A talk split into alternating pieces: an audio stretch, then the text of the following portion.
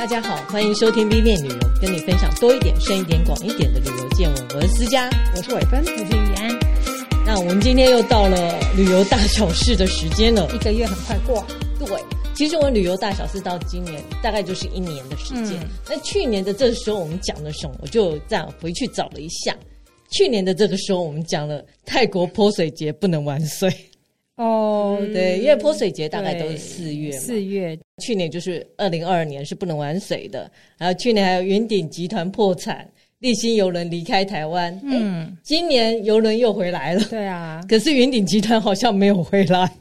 然后还有就是三大宗教盛事大甲妈祖绕境，去年是四月八号，今年好像才刚结束。嗯，好像是到四月底开始绕境，今年闰二月。嗯，然后呃，也讲到麦加七月那时候朝圣，为什么会讲到那个？因为它也是宗教盛事。嗯，但去年因为疫情还是很严峻，所以那时候是要求要上网预约。但我想今年应该是不用。如果有人决定要去朝圣，就可以赶快订张机票出去。然后还讲到十大鬼屋，嗯，基隆林开郡，呃，就是六月可以参观。那跟鬼也有关，就是丹麦有一个零零七的墓碑。那我想今年呢，可能就是不可能的任务最后一集，或者是那个 Fast and Furious 哦，玩命关头最后一集。就凡电影系列的最后一集，最后可能会出现一些令人惊讶的结局，大家拭目以待。去年我们还讲到雪碧，那同样的，今年我们第一条就会告诉大家，五月发生什么事，就是雪碧，今年也开喽。今年的时间是四月十五到六月二十五。哪里哪里的雪碧？日本，日本的雪碧。哎，我不知道其他地方有没有雪碧，但日本的雪碧就是每年大概都是四月多开，曾经最高是二十公尺高。嗯，今年听说是历年来最矮的，它只有十三公尺高。哦，我也觉得可能够吧。对，我也觉得今年好像热一点，所以没有办法积那么多雪，而且。诶，大家要去看就要快，因为它每十天下降一公尺。嗯、今天五月六号，今天它只剩下十二米，十二公尺的十二公尺，那它就会一直往下降下去，直到六月二十五。他们预估六月二十五就融光了。我本来以为雪碧是必须参加旅行团才能去，哦，没有没有，我去过，其实是可以走的嘛，对不对？就自己自由行就可以去了。是讲到去年那时候啊。去年五月我们讲雪碧，那时候呃，旅行团还说要出发前一个月如果不开放观光签证就全额退费。哦、对对对，后来果然真的没开放。那今年大家就放放宽心，爱自己去或爱参团都可以。可以分享一下，今年其实还蛮有趣，有一个叫雪之大谷 Walk 三十周年，叫漫步雪碧三十周年。所以其实他有举办一些活动，因为就像伟芬讲的，你事实上可以走嘛。所以他今年因为三十周年，他还有有趣的活动，就是他会给你一个小铲子，让你试试看铲雪开路。基本上雪碧的那个墙壁是非常硬的，然后反正就试试看嘛。我难得有机会，然后还有那个铲子是小铲子，去他们的呃旅游服务中心那个地方去领取吗？还是怎么样？他是说他们有这个活动，你可能要报名参加活动，他才会告诉你细节。OK，嗯，然后他还说，呃，在他们有一个平台，他会安排椅子，因为以前在中间可能是不能坐下来的，他会安排一个雪之平台，让你坐在那边看雪碧。那如果你自己要去的话，你可以从名古屋搭 JR。嗯，讲一下雪碧这个地点啊，事实上它是立山跟黑部。叫立山黑部雪碧，然后它是日本的阿尔卑斯山脉路线之一段，嗯，然后这一块是从福山县的立山车站一直到长野县的善泽车站的一个登山路线，然后全长九十公里，高度是两千五百公尺高。那你如果要走完，你除了步行之外，必须要搭缆车啊，登山缆车、搭火车、搭巴士、搭电车、搭还有一个空中缆车，才能完成这整条路线。所以。这就是这一条路线最有趣的地方。之前也有人分享说，他们是怎么开雪碧这件事，因为在十一月到四月之间，就是雪量很大，嗯，然后就把它积雪很高，然后等到他们大概一月开始，就会派铲雪车出去。他一刚开始派一台，先铲出一条路，然后再派两台并排这样铲，嗯嗯，所以他就会慢慢慢慢慢慢就把它铲到底，嗯，算是相当有趣的活动吗？可能，可能是看那个铲雪更有趣吧。对，可是铲雪没有开放，那个是他们的交通局负责的。嗯、如果参加旅行团，我记得还蛮贵的，可以试试看自己去。对，其实这个地方就像私家刚刚讲说，它是很多种交通工具的组合，然后大部分的人是去看雪碧嘛。嗯，那其实我知道的是，秋天的枫红也非常的美丽。嗯对，所以如果其实它四季都还蛮适合，就是有不同的风景呐、啊。嗯嗯、对，对，所以如果有机会，是真的可以去试试看。不只是雪碧啦，嗯、如果没有办法赶上雪碧的时间，其他时间也都还可以去看看。嗯，嗯嗯，然后自己去当然也很方便。嗯，那台湾发生什么事？其实夏天也是很适合放烟火的。你可以想象，就是放烟火、喝啤酒，然后穿着吊嘎、啊。躺在海边的那种感觉 就很夏天暑假的感觉。那澎湖的花火节呢？今年是四月二十到六月二十九。澎湖花火节啊，其实它的开始是二零零二年五月，因为华航空难，所以澎湖的生意非常的差。所以他们那一年二零零二年那一年，他们就跟几个旅行社合作的一个叫夏日花火节。嗯，那嗯就有吸引到观光客。那然后到隔年二零零三年，好 SARS，他们就觉得哦，去年这不错。那一年他们就也是跟旅行社合作，终于举办了第一届澎湖海上花火节。然后从此就一路下去，到二零零四年就这整个花火节就收回来，让澎湖县政府自己主办。所以它的开始其实就是也是一个困苦中想出来的方法，但现在发展的还不错。那今年呢是二十一年，那我觉得近几年就生意越来越好。比如像他二零二一年，他就跟漫威合作；去年二零二二年，他跟 LINE 合作；今年他就是跟迪士尼合作。哦，那刚好今年也是迪士尼的百年百年庆。嗯、呃，花火节其实看烟火很多地方都可以看，他比较强调的是他可以近距离看，因为它是在观音市的西营虹桥释放，然后你。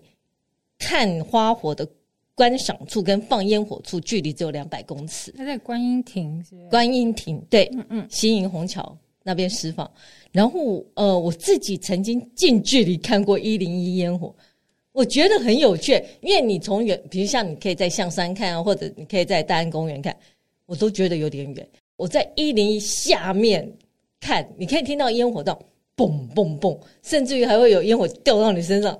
感觉很震撼，我觉得更好看。其实是在海上释放啊，你看，其实也是在岸边啦。是，它那个距离其实还是有一定的。对，可是你就可以看到烟火很大一坨，然后觉得很好玩。哦、很像还是有一些游轮也标榜说会过去，会过去看，是安全距离不会靠到像你在一零一那么近。是一零一真的太近了。嗯嗯嗯。然后它的活动烟火释放的时间是四月二十到六月二十九的每周一跟四。那今年一共有二十一场，大家还有机会，因为呃五六月还有时间。那据说今年派出最多七百台无人机。我之所以说呃它不是单纯的烟火，因为它还会派无人机组出各种图案，嗯，所以才会之前讲说跟漫威啊跟奈合作，他会派无人机在空中组出。比如像你说熊大的样子，嗯嗯，那今年可能就是迪士尼米奇米林的样子。然后因为更越多无人机排出来的就越细致，就越好看，所以是很值得期待的。那今年呢，因为迪士尼百年嘛，所以在澎湖县这个地方也有很多的商店，等于是全部有一些限定的商品。然后你在车站也可以看到米奇米林，就是一比一大小。可以去拍，还有一个五公尺高的《爱丽丝梦游仙境》的背板，这就是拍到你爽。那我个人觉得里面的活动最有趣的，啊，有一个是求婚，不是每周一四放烟火，在那个之前一个礼拜，你可以上网报名，然后然后再帮你排吗？我不知道他们要怎么进行，哦、可是他有开放。就是在那一天，他们会帮你求婚，很有可能就是无人机打出你的名字。我不确定这样女生会不会觉得太尴尬？当然会啊！敬请大家谨慎使用，对，真的要谨慎使用，有可能当场被拒绝，实在是很丢脸，误会比较大而已。对对对，然后他还会放电影，就是户外电影。那户外电影真的很有趣，对。然后我想，哇，就是整个搭配，然后当然就放迪士尼的电影啊，嗯，那你就可以在户外看，然后配合花火节的烟火，然后。整个我觉得是相当值得去看一下，而且主题听起来很亲子，就是迪士尼嘛，嗯嗯、对。然后我其实有朋友是米老鼠迷，他收集各式各样的米老鼠，哦、他就很适合去这个地方。现在的小朋友都是艾莎，哦，艾莎也有出现了，艾莎也有出现在这里，他也有放动物方程式，我个人很爱动物方程式，觉得好好玩。嗯，这个是台湾的部分，那美国。现在呢，美国就是我上次有讲过那个游轮做到宝这件事。嗯，诶，我发现美国也有一个边际航空 （Frontier Airline），它是呃属于美国国内的航空了，但它也有国际线。它居然也推出一个 “Go While All You Can Fly”，就是一路畅飞啊，夏天一路畅飞飞到你饱。平日啊，大概一趟要九九九。现在这个是五月三十一号之前买是四九九美金，相当于台币一万五千块。我觉得哎颇划算。然后可以从现在啊，你买了以后嘛，就从现在一路飞到九月三十，就在美国境内飞。呃，它的航线包括当然包括我们美国境内，还有包括加勒比海、嗯，墨西哥、波多黎各，还有一些中美洲的国家，他们附近常去度假的国家。是的，还有美属的维京群岛。有一个限制的预约期间，就是说，你如果是国内线，你要前一天就预约，你不能提早预约，因为我觉得他也是看有没有空位哦。他主要还是要卖他原本的票价的。是，所以你如果他有限定预约时间，国内是前一天才能订机会，国际线是前十天。呃，如果来得及的话，他现在有开放一个比较好的时间是五月十六号之前，他可以预约。开放预约六月八号之前的机会，就是时间更拉的比较长。哦，那听到我们节目的要赶快赶快去对定机位哈。不过除了这个 All You Can Pass 之外，当然也是他说他每一趟要付一 cent，为什么要付一 cent？税金吗？还是他要的税金外交？哦，税金呃呃燃油税都外加。当然他也提醒说，这也不包括。托运行李跟选位，因为可能都是跟廉价航空一样，嗯嗯嗯、对，提醒大家一声，他在去年下调，他可以登机行李的重量到十八公斤，所以如果你的行李要托运，就要另外付费。嗯，嗯，那除了这些费用之外，你要付一分美金一分。我在想他，他他是标示他是一个交易就对了，对，嗯、交易，所以他就是交易里面的最小金额嘛。有可能我，我、嗯、我是不太了解为什么他要搞这件事，不是那种送的概念。然后他呃，当然另外一个是长假期不能用，比如像因为美国七月四号是国庆长假，这个时间他就不能用，其他时间只要你订得到都 OK。嗯，其实他们也有全年 All You Can Fly 这件事，就原本不是这个优惠。对，不是不是这个夏日优惠，哦、它还有一个全年度的优惠。全年度的优惠是一千九百九十九块美金，大概是六万一。美国国内有很多人是在外地工作，嗯，其实他很适合常常回家的人，嗯，就是你可以买这个机票，就像我们订月票一样，嗯、你就常常回家，高铁那样，对，你就常常回家，他就觉得很适合这样的，呃，这样的 All You Can Fly 的 Pass。所以大家可以试试看，如果你有机会在美国，你就买这个。然后，如果是短期旅行，但你要飞很多趟，我也觉得是划算的。对，对是。对那除了这个之外，美国发生这种事哦。那欧洲现在发生什么事？欧洲现在在罢工。对，听起来很像很多国家在 夏天都有罢罢工潮的。对，因为过去疫情期间不能罢工示威嘛，那今年终于可以了，就大家。好好的发泄一下过去积压已久的情绪吧，当然就是抱怨，尤其是高通膨嘛，啊，低薪啊，长工时啊，这些都是影响公共交通工具的一些员工都会在趁着这个时间去罢工。其实他们要罢工，会提早跟你讲，然后提醒旅客不要在那个时候去。嗯，意大利他在五月二十六有一个全国大罢工，二十四小时，大家就尽量避免那一天有任何活动，因为连巴士、火车全部都没有。那五月十九号是他们航空公司会罢工，某一家大家要注意，不要搭那一架。然后德国呢，德国是陆续在罢工，所以时间不确定。那法国现在很严重，是因为他延后退休年龄。如果大家有看国际新闻，他就是最近全国各地都在罢工示威。他说，事实上在巴黎的一些班机啊、火车、旅游景点都会突然就是不开，或者是延误，或者取消，会被影响。法国是特别需要注意一下的。那至于英国。之前的一个大罢工是四月三号到五月五号，非常长的一次罢工。那一次影响了一百万本护照，就是核发护照的人在罢工，所以最后他们护照，他说一本护照要等十个礼拜才拿得到，哇，就很惨。幸好现在呃，我们现在已经是五月五月中，可是，在五月二十五号到二十六号，希斯洛机场要罢工，嗯，所以大家要注意。那西班牙呢，它的机师陆续在罢工中。哦，所以呃，最好呃，在出发前查一下。我好，我现在也告诉大家，罢工你可以拿到什么，怎么办？嗯嗯，对。其实欧盟有规定啊，如果是取消的话，因为罢工有时候不会那么早讲嘛。他如果是起飞十四天内取消这个航班，就如果你到了现场发现航班取消，当然他一定要做就是帮你换航班。但如果是罢工，他也换换不到航班嘛，他就要给你钱，就是补偿你，然后退费啊。如果你另外买得到呃 OK 可以飞出去的机票，他必须补差额给你，这是基本款。那如果你什么都订不到，你就到那边就在机场了。他有一个很奇妙的规定，如果你的航程是一千五百公里以内，他会赔偿是两百五十欧。嗯。然后，如果是三千五百公里以内是四百欧，如果是三千五百公里以上是六百欧。以航程来算，如果是国际线，我想我们拿到都是六百欧，而且他还要求说，呃，我必须要提供你食物啊、住宿啊，呃，这一一些交通，这个都是呃欧盟的规定，就是一定他们要这样执行的。嗯、那如果是延误呢？延误它也有规定。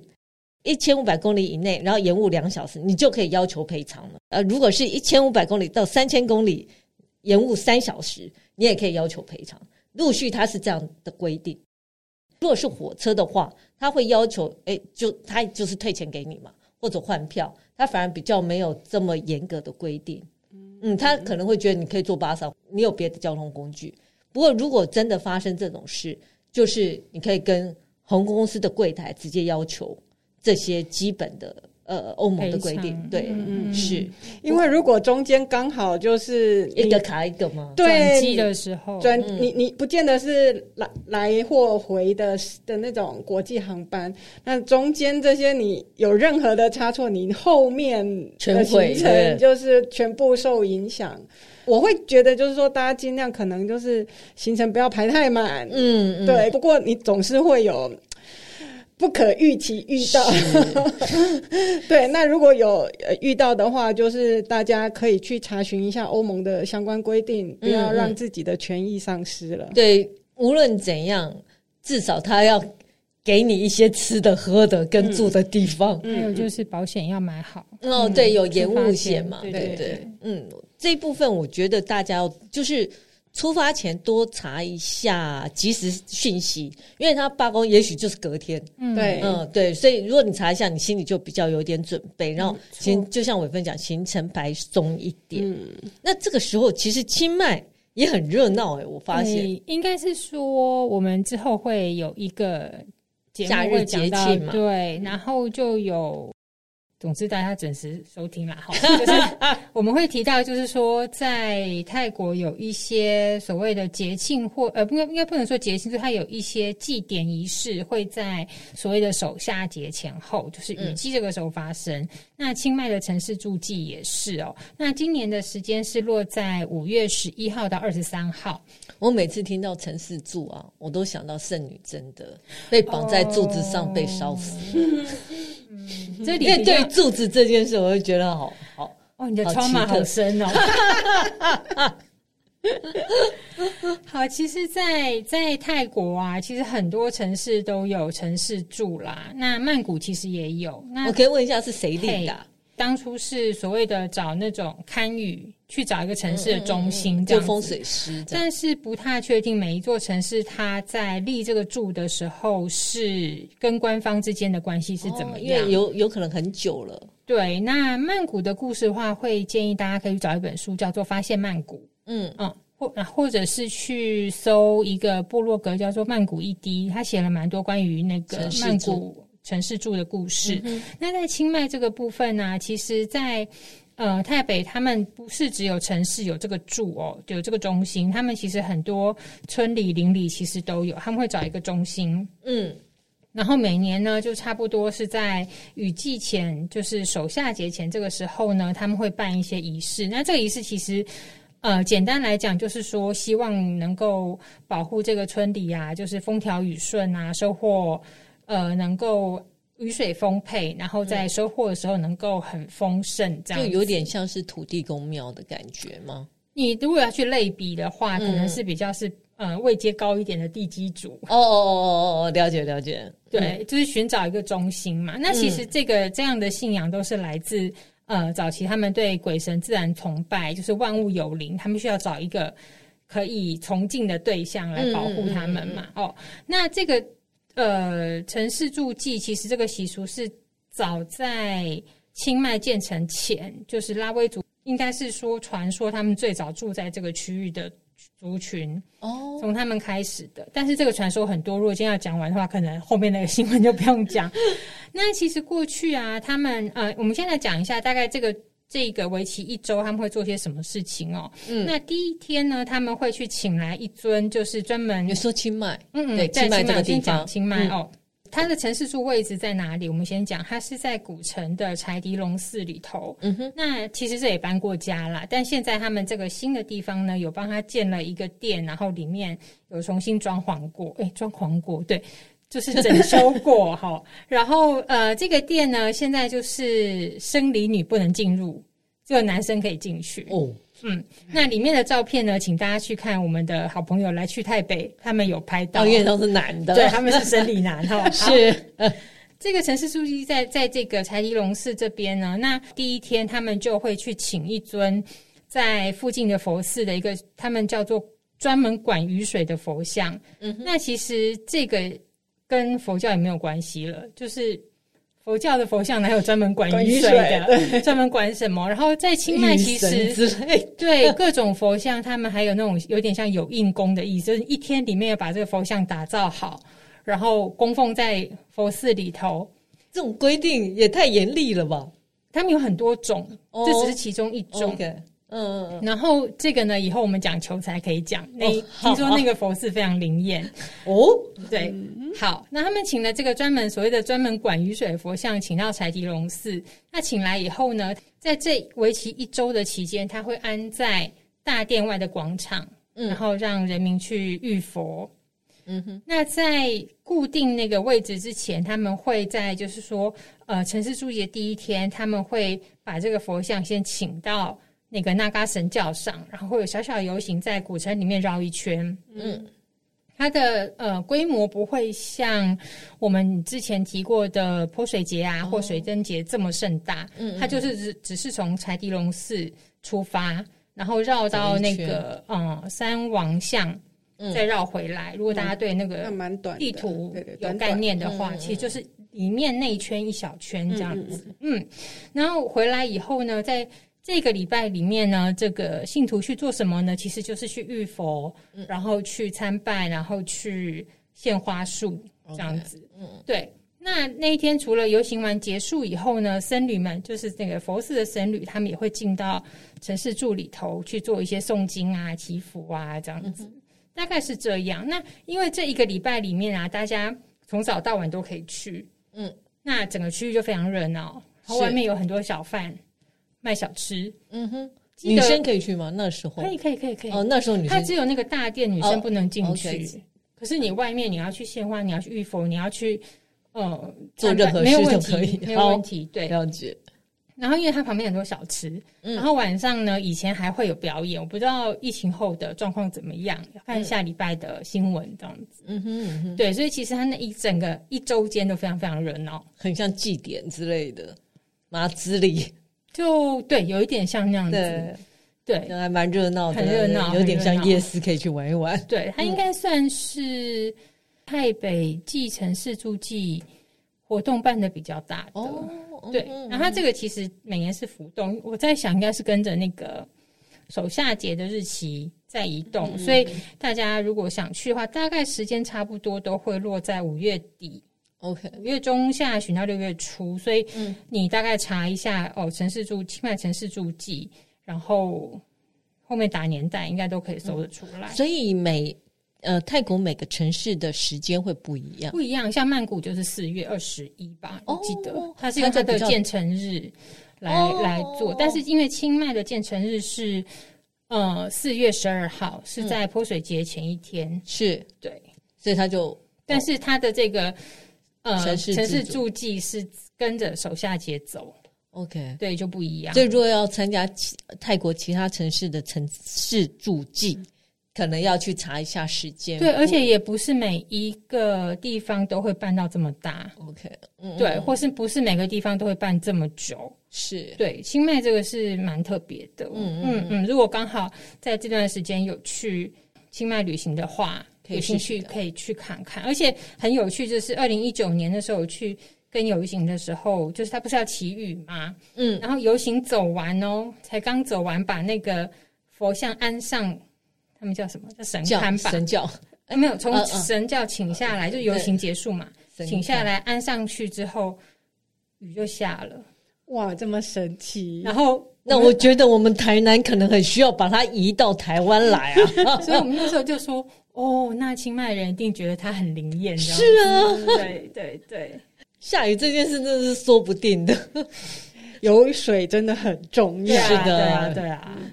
而且其实它的整个仪式啊，在早期啦，早期我觉得更有趣，就是不是像现在只是去献花，然后迎佛像。那是因为这是后来佛教进来的关系嘛。是，其实最早期啊，他们会以请那个这个城市最高的长官，嗯哼，然后呃，来来举办这个仪式。呃，如果大家有听我们之前讲过太北奇迹，嗯，就是不是会请先祖先灵对对降临吗？是。他们当时这一些活动是一起办的哦哦，会是一起办的。然后呢，他们还会找一个就是有点像带天命可以通灵的人，然后来问这些神奇说啊，明年的城市运势是怎么样？那假设说，嗯，这个城市的今年嗯行运不佳，他就会进行一个有点像是这一盖的动作哦哦哦哦，对，就是让这个城市能够。呃，稍微改一下运啊，或者说让厄运不会影响那么大，很有趣，很有趣吧？很可惜，就是现在因为呃佛教进来，加上很多仪式一直在改变，嗯、对，现在就变成是只是单纯让信徒们去献花束啊，然后，但是它时间很长啦。如果你也想要去求个平安的话，嗯、这段时间可以过去。嗯，我觉得五月还蛮热闹的。夏天了，加上疫情已经等于是完全结束了。嗯嗯，那我们第二个部分会讲一些新饭店、新景点跟新玩法。我要跟大家分享是 Airbnb，Airbnb 啊，他们现在好，他们推出一个新的项目。如果你上 Airbnb，那个新的项目叫做 Rooms，R O O M S，房间。那想到这有什么了不起？Airbnb 本来就出租你的房间呢、啊，对。因为后来 Airbnb 还卖了很多其他东西，还有卖行程啊，卖有的没有的一大堆饭店啊什么的。可是他说他想要回到基本，就是分享房间这个最基本的概念，所以他特地为他设了一个自己的项目，自己的分类。嗯，然后跟以前不一样的是，他们也有参考这几年发生的事情，比如像说过去 Airbnb。可能被人诟病的是，你会住到奇怪的地方，然后跟奇怪的人住，然后好了，我是对，我爱看刑案，对，听说也有人被杀，这样 好，就这样。然后这个 room 这个 category 里面最特别的就是它有一个 host passport，就是房东的护照，意思就是他会在这个呃这个项目里面。多一点房东的个人资料介绍，比如像说他的职业是什么啊，他们养宠物啊，然后有谁会同住啊，然后他是不是呃，他平常都在做什么？因为过去他可能没有揭露房东个人资料，有不多不多哦。现在是规定，只要放在 room 里面的，可能要他都要讲的很清楚。嗯嗯。然后更重要的是，我觉得对我们很重要的是，他也会告诉你这个房间有没有锁，然后浴室。有是个人浴室还是分享浴室？然后他的客厅跟后院的共享公共区有没有？然后有没有任何同住的人？他都要要求对方要讲得非常非常清楚。所以你会在入住前就会比较安心，然后会比较至少你不会不知道自己住到哪里去，讯更透明。对，他希望提供你更好的体验。嗯。那目前来说呢，已经有了一百万间。Room 你可以选，大概有一百万个选择。嗯、他说他八层房间的每日租金大概是低于一百美金，所以其实是很便宜。然后全部大概是平均六十七美金，所以如果大家找便宜的房间，不妨上去试试看。因为我知道过去有人会很介意租到别人家去，但一方面也是资讯不透明嘛，你不知道你住到哪里。那现在会比较透明一点，希望大家至少可以用的更安心呐、啊。因为我觉得使用 Airbnb 的话，你不跟别的人一起，就是跟房东一起住的状况，通常就是你要一群人出去。嗯，那假设你是一个人或两个人，那就有极大的可能你就会是住到 room 里面去的。嗯，对对对。那如果说有更透明的资讯，我觉得当然是更好了。其实之前他的讯息就还蛮清楚的，是就是有什么设备啊，几个房间啊，嗯、然后呃，像我之前在里斯本住到就是单人房，但是它是划成好几间。哦，房间都是独立房间没有错，嗯，但是卫浴共用、厨房共用，就有点像隔间这样。呃，没有，就是一般的公寓，只是说他的房间分别租，嗯，就是透过 Airbnb 租出去，哦，或者说他自己的租屋系统租出去，嗯，那你就是共用浴室、共用厨房、客厅、冰箱这样子。嗯，建议大家就是去在。呃，订房的时候注意一下房东的评价嘛。通常，嗯，对，通常你评价越好的，我觉得就是越可靠的，通常比较不会出问题。就是评论数要够多，够多，不要只有三折或两折五星，那你就相信。有时候你还是要稍微，所以它是有一个审核制度的，对对，包括连 Agoda 其实他们都有审核，嗯，评分的制度。可是这种就是尽量就是分母越多嘛，你会越安心。它上面还有一个叫做优良房东。对对，对，可以选择这一个。对，所以其实他现在应该是只是让这个房东的资料再更清楚一些，提供更多一点。对，嗯，这是 Airbnb 要做的事啊，因为我觉得他也是看到现在整个旅游恢复了，嗯，然后当然他做这件事，他也鼓励任何人家里有空房间就上网 po 吧，嗯，他其实双向，他都想要鼓励成长，嗯，然后另外一个，我觉得呃，我之前有一个朋友。去首尔啊，他说因为韩文实在是太难辨认了，所以他一天到晚坐错车。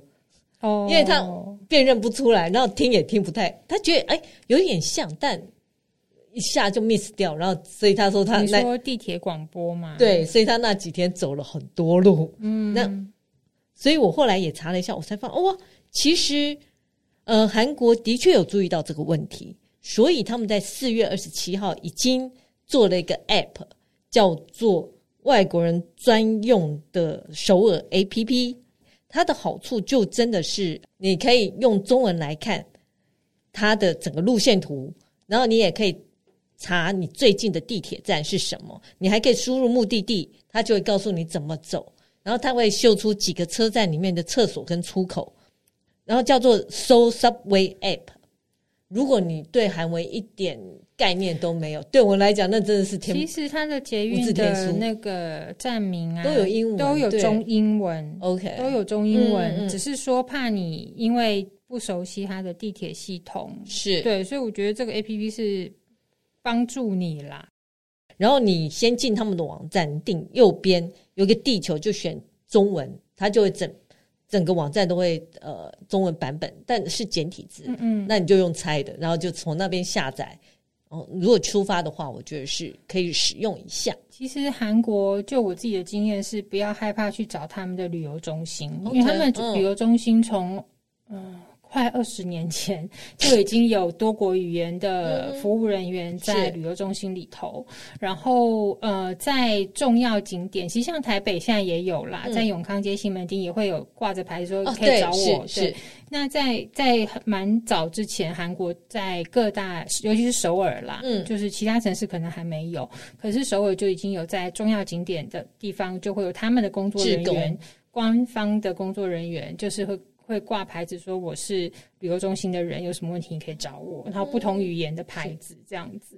呃，因为我们事实上是在信义区这附近录音嘛。嗯，我最近在这附近常常看到外国人拿着地图问路人路要怎么走。我想哇，其实是真的有这个需求。对对，对，嗯，对，所以大家多利用一些，比如像你可以问就问，然后车站附近都有旅游中心。对，那你也可以，如果你。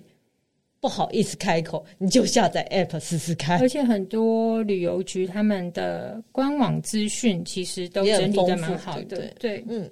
那除了韩国之外，我们也看一下，其实有一个还蛮不错的消息，哎，是有关 SPA。其实我们刚录音前有讲到奢华，是就是伟芬有说四季有什么环游世界的飞机嘛？对。就还感觉很遥远这样子。对，那我们讲一个好像没有太遥远，但是我们或许有机会。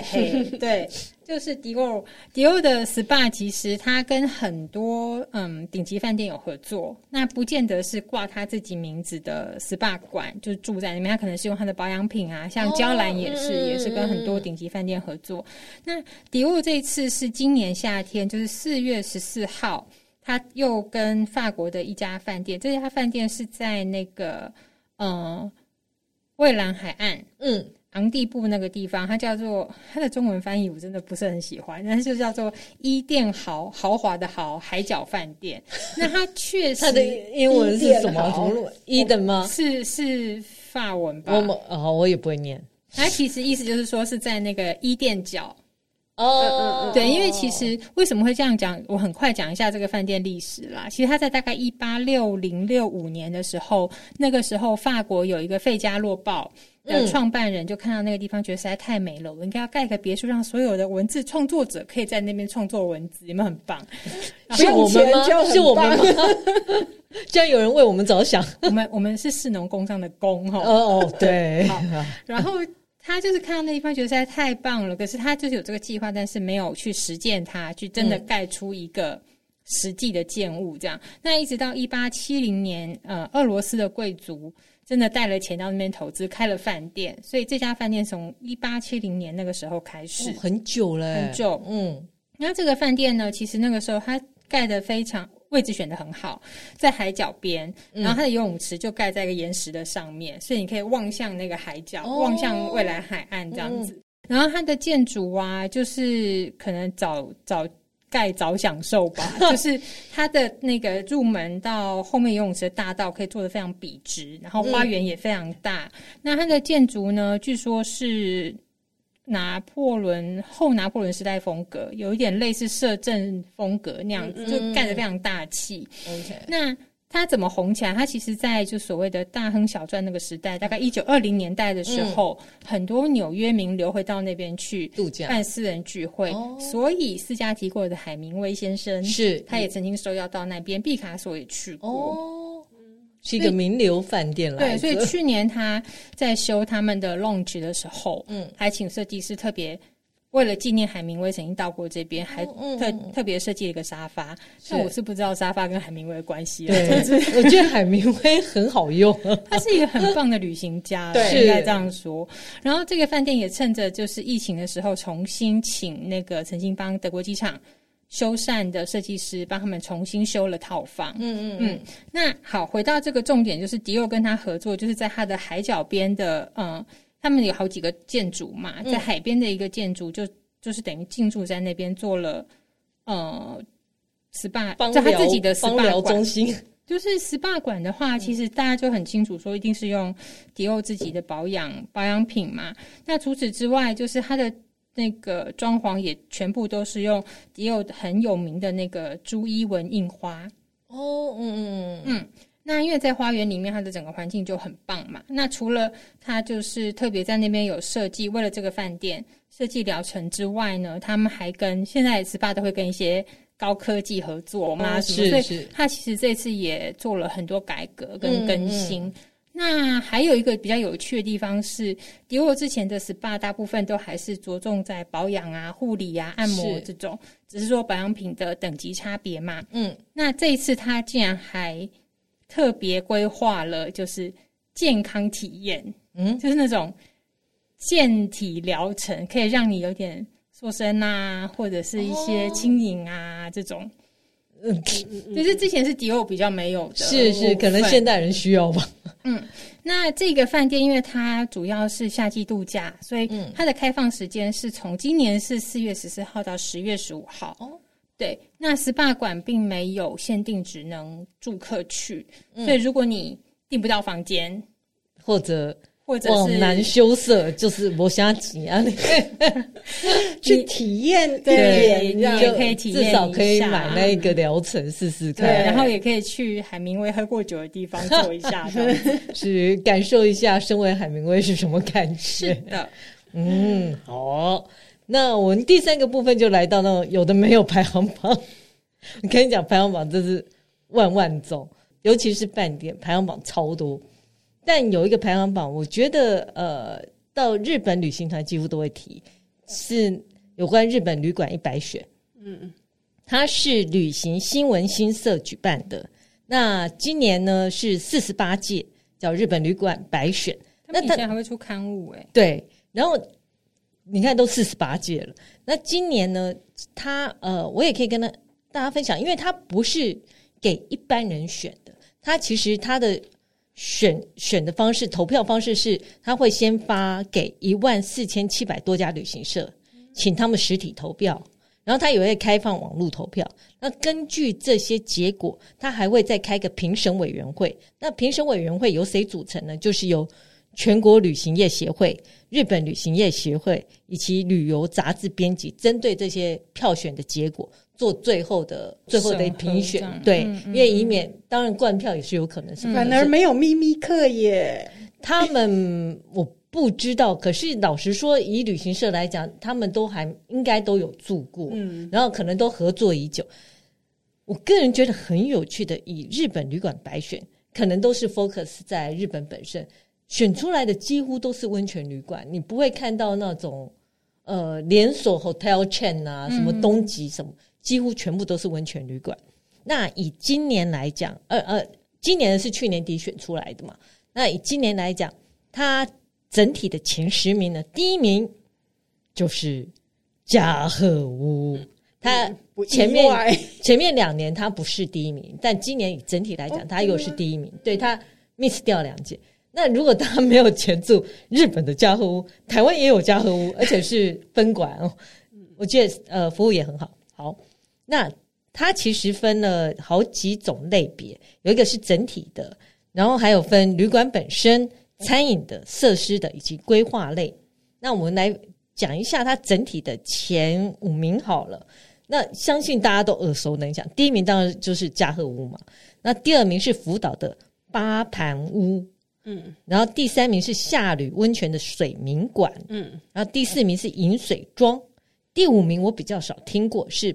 白王的汤泉庆华凤，事实上这前五个啊，我想前四个都曾经跟旅行团配合过，你会常看到他们的名字。嗯、那以旅馆本身来讲，当然加贺屋、水民馆、八盘屋、饮水庄跟白水馆，嗯，都是前五名。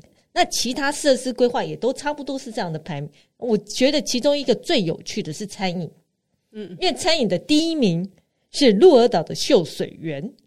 它并没有出现在其他的那个项目的前几名，嗯、但它出现在料理的第一名。嗯，所以大家如果没有钱去住，至少去个秀水园吃个饭吧。我想应该是真的很好吃，因为它比加贺屋还上面，它它居然可以到第一名。嗯嗯，对。然后这些都是温泉旅馆，那就是泡个汤、吃个东西也好。另外，除了日本之外呢，Travel and Leisure 他们也选出来了二零二三 It List。如果大家有注意看一下美国的排行榜，他很喜欢讲 It List，It 就是就是它了。嗯，对，因为呃，我自己常看漫画，不是那个恐怖片哦，哦，不是，不是，那个漫画里面都会有那个得奖叫这本漫画真好看，或者这本漫画好惊人，它这个就是就是它了的排行榜，然后它是针对所有呃新的饭店或者重新改装的饭店来做评选，然后横跨六大洲三十七国，然后分成七大项，因为 focus 是新的或重新改装。所以旧的都不在这里面。那它的七大项分为海滩、海滩放松、城市旅馆、探险，还有一个叫付得起的奢华住宿，就是虽然奢华，但是经济型的。然后还有一个是顶级休闲，有一个是心灵探险、心灵修整吗？心灵守护好了。然后还有一个是美国，美国自己本土的，嗯，因为毕竟呃，这是美国杂志，他会把美国自己独立一个独立一个项目出来，嗯，那以全名单来讲，前五名跟大家分享一下，第一名是伊斯坦堡的半岛酒店，哦，才刚开耶，嗯嗯，对啊，因为这个名单是针对刚开的，哦，还真今年才开耶，他二零二三才开耶，对，所以这个名单都是刚开的，大家去住绝对是新的。不会有什么旧的东西，或者是改装过，然后绝绝对都新擦擦。嗯，不过半岛酒店它双人房啊，底价是美金九百五十九块起跳。那你想想看，前面的边际航空，哎，边际航空也是九百九十九起跳的夏日畅随你飞。就你知道人的心理，你一个是。飞机可以飞那么久，一个是一个晚上。半岛它给你怎么样的服务的环境，对不对？感受不一样。好，然后第二名是巴黎的，叫 Hotel des Arts，呃，艺术有点像圣母院。好，其实对，应该是他看得到圣母院。嗯，到法国巴黎。对对。然后第三名是美国纽约的丽兹卡登，然后第四名是曼谷哦，The Standard，去年蛮红的。他他他在前五名，去年蛮红，广告他们自己广告也打很凶。OK，嗯，第五名是考爱的洲际饭洲际饭店哦，你看也很棒吧？至少这个可能付得起哦，不错哎。泰国有两个在榜上哎，我还真想抱怨说，像 Travel Leisure，它常常名单上面就是像休闲类的都会是比较中美洲的，其实不会。它如果全球名单的话，亚洲跟就是呃，印度洋其实很多。当然，我第一个看的就是付得起的奢华住宿。嗯，我看了一下，它美国还是居多，嗯，但一样，它有曼谷的那个 standard，嗯，表示这个是我们付得起，而且很奢华。然后双人房一个晚上是两百三十七块美金，哇，这价钱很划算哎！很多人去过了曼谷的，对，应该是真的很棒吧？对，因为比台湾的饭店还要便宜。嗯呃，大家可以试试看。台湾有一点 overpriced，对 对，这个就是付得起的奢华住宿。嗯，嗯，那就是我们即便住不起，我也想品乓一下，就是到底有多顶级。那第一名是杜拜的亚特兰提斯，嗯，他们今年还新开了另外一个分馆，那个建筑非常夸张，我完全不敢查它一个晚上是多少钱。好，因为它是顶级休闲。第二名是意大利的科莫湖，科莫湖就是。哦呃，乔治克隆尼在那附近有个私人别墅，嗯，有一个叫帕萨拉阿垮，好这一家。那第三名是美国纽约一个阿曼饭店，嗯，然后第四名是印度斋普尔叫 Villa Palladio，大家可以试试看。我觉得印度的奢华的感觉很不一样，很有异国风情。对，然后第五名是瑞士卢森的东方文华。这也都是新的饭店。对，嗯，如果大家对其他项目也有兴趣，也可以，我们到时候会在网络上再跟大家分享。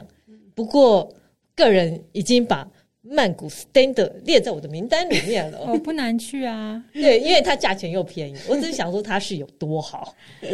它的设计比较现代，所以其实不无法接受的人还是有，因为好像它有一个全赭红的地毯跟。墙面颜色什么，所以对很多人来说，视觉上没有那么的舒适。嗯，对，对，这就是呃，有的没有排行榜。对，然后第四部分我们就来讲网络追追追。我最近呢最有兴趣的就是 Chat GPT，但很可惜的，我是在等候榜上的人，我没有接，因为它本来一开始是大家都可以用嘛。嗯。啊，然后我那时候很忙，等到我真的要用的时候，我就没有办法用，哦、我就在排队名单当中。哦、嗯，然后的确，ChatGPT 呢，我觉得有点取代 Google，因为 Google 给你的东西不会这么完整，所以现在很多人如果可以用，就会用 ChatGPT。那对于旅行社或者对我们想要想要旅行的人有什么影响呢？好，我看了几篇文章。比如像我想去巴黎，他就可以帮你收集所有巴黎可以用的景点啊、行程啊，然后似乎排了一个行程给你，但可靠或不可靠，或者里面是不是有假的呢？他不管，而且他的资料是从二零二一以来的资料，他没有更久以前的资料哦，没有，只到二零二一哦，只到二零二一，对，因为现呃，就是现在目前的这个 Chat GPT。释放这个版本就只有到二零二一的资料哦，所以没有新的资料，就不够新。对哦，所以如果这两年有关门的或什么的，他就不会告诉你。对，可是很多人，所以就就旅游的应用来讲，嗯、目前不是这么好用。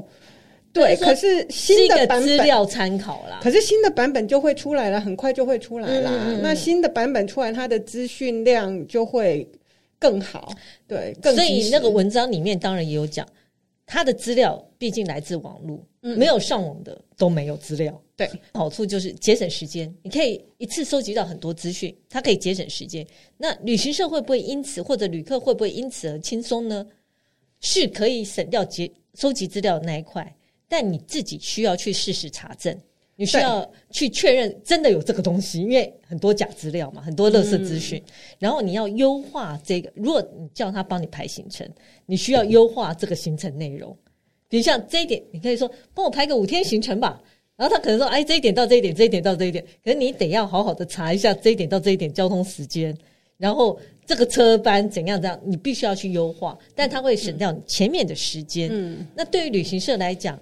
旅行社可以比较，因为他可以了解旅客的要求，比如像这旅客有小孩或什么，他可以针对旅客的需求做更精细的规划，然后把这整个就弄得更漂亮。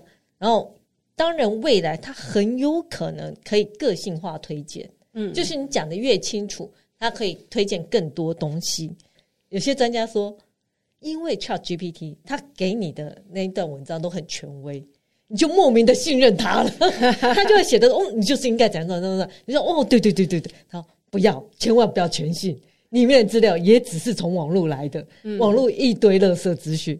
而且他说，针对 ChatGPT 呀、啊，呃，应该说很多饭店、很多景点，或者是你想要让你的排名往上，让他用你的资料。你就会开始撰写很多乱七八糟、垃圾内容，就有点像现在的 Google。对，你为了 SEO，嗯，为了优化，你就开始乱写，它只会越来越多垃圾内容，越来越乱。对，对那他做的就是帮你收集资料，对，他就是一个大图书馆，就有点像所以，但每一则每一则你都要自己在，像我自己在查资料，有些你得打电话去问，嗯，因为有时候你打电话去问，才发现他倒闭了。或者他改的什么时间，他并没有更新在网络上。是，反正没有在网络上的都没有。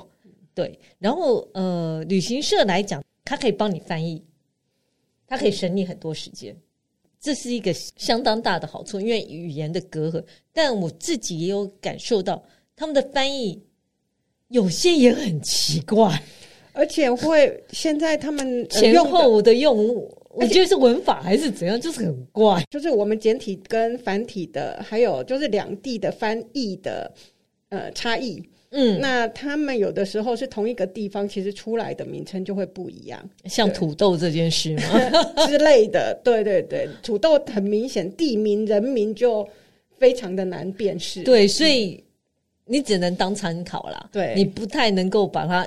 不要信任他，虽然他讲的很笃定，但不要信任他，就是一个资料资料库，事实查核。是的，嗯，所以这就是呃，ChatGPT 可以帮助你的地方。我自己是还没试过，我有试过，你觉得还好吗？就是就像刚刚讲的说，说我请他排了一个五天的。呃，东京行程，然后他就排了一个出来，哎、嗯，看起来还算合理。那我就说，那你帮我推荐一一下在新宿附近的烧肉店。那他推荐出来五个，里面有三个是都已经倒了。因为我说，就是我们刚刚有讲，他疫情期间也有很多改变。他的那个 database 是用到二零二一哦，二零二一对，对而且就是有些东西就是不上网，嗯，所以你还是要自己去打电话，嗯，所以嗯。大家可以再拭目以待，也建议说旅行社可以把自己的所有行程都输入进去，然后把一些过往的数据也都输进去，也许会出来更好的、更适合的、更适合的行程规划。嗯，是。不过好，我另外一个朋友讲，我干嘛教育他啊？因为你做的每件事，你都在教这个 Chat GPT，让它更优化。嗯。你干嘛要做这件事？就是看你站在哪个角度了。对，因为他如果是在做生意，他就觉得那这是我的，那叫 domain know-how，这是我的专业知识，我才不要告诉你。对，这也是有可能的。所以大家，比如像说，我们之前在讲欧铁这件事啊，然后后来是呃，旅行社建议说，我们直接跟他咨询，他要收咨询费，因为其实是很复杂的。嗯，那将来是不是 ChatGPT 可以取代他们呢？也很难讲，对啊，所以好吧，我拭目以待。因为整个 AI 的发展是，我觉得一日数理啊，对，无法理解。先去画画就好了，对，画画很有趣，对不对？是，大家都试试。嗯，那今天就到这里喽。如果喜欢我们的节目，请在各大 Podcast 平台订阅我们，或到脸书、IG 按赞、追踪、分享给你身边的朋友。谢谢，谢谢，再见，拜拜。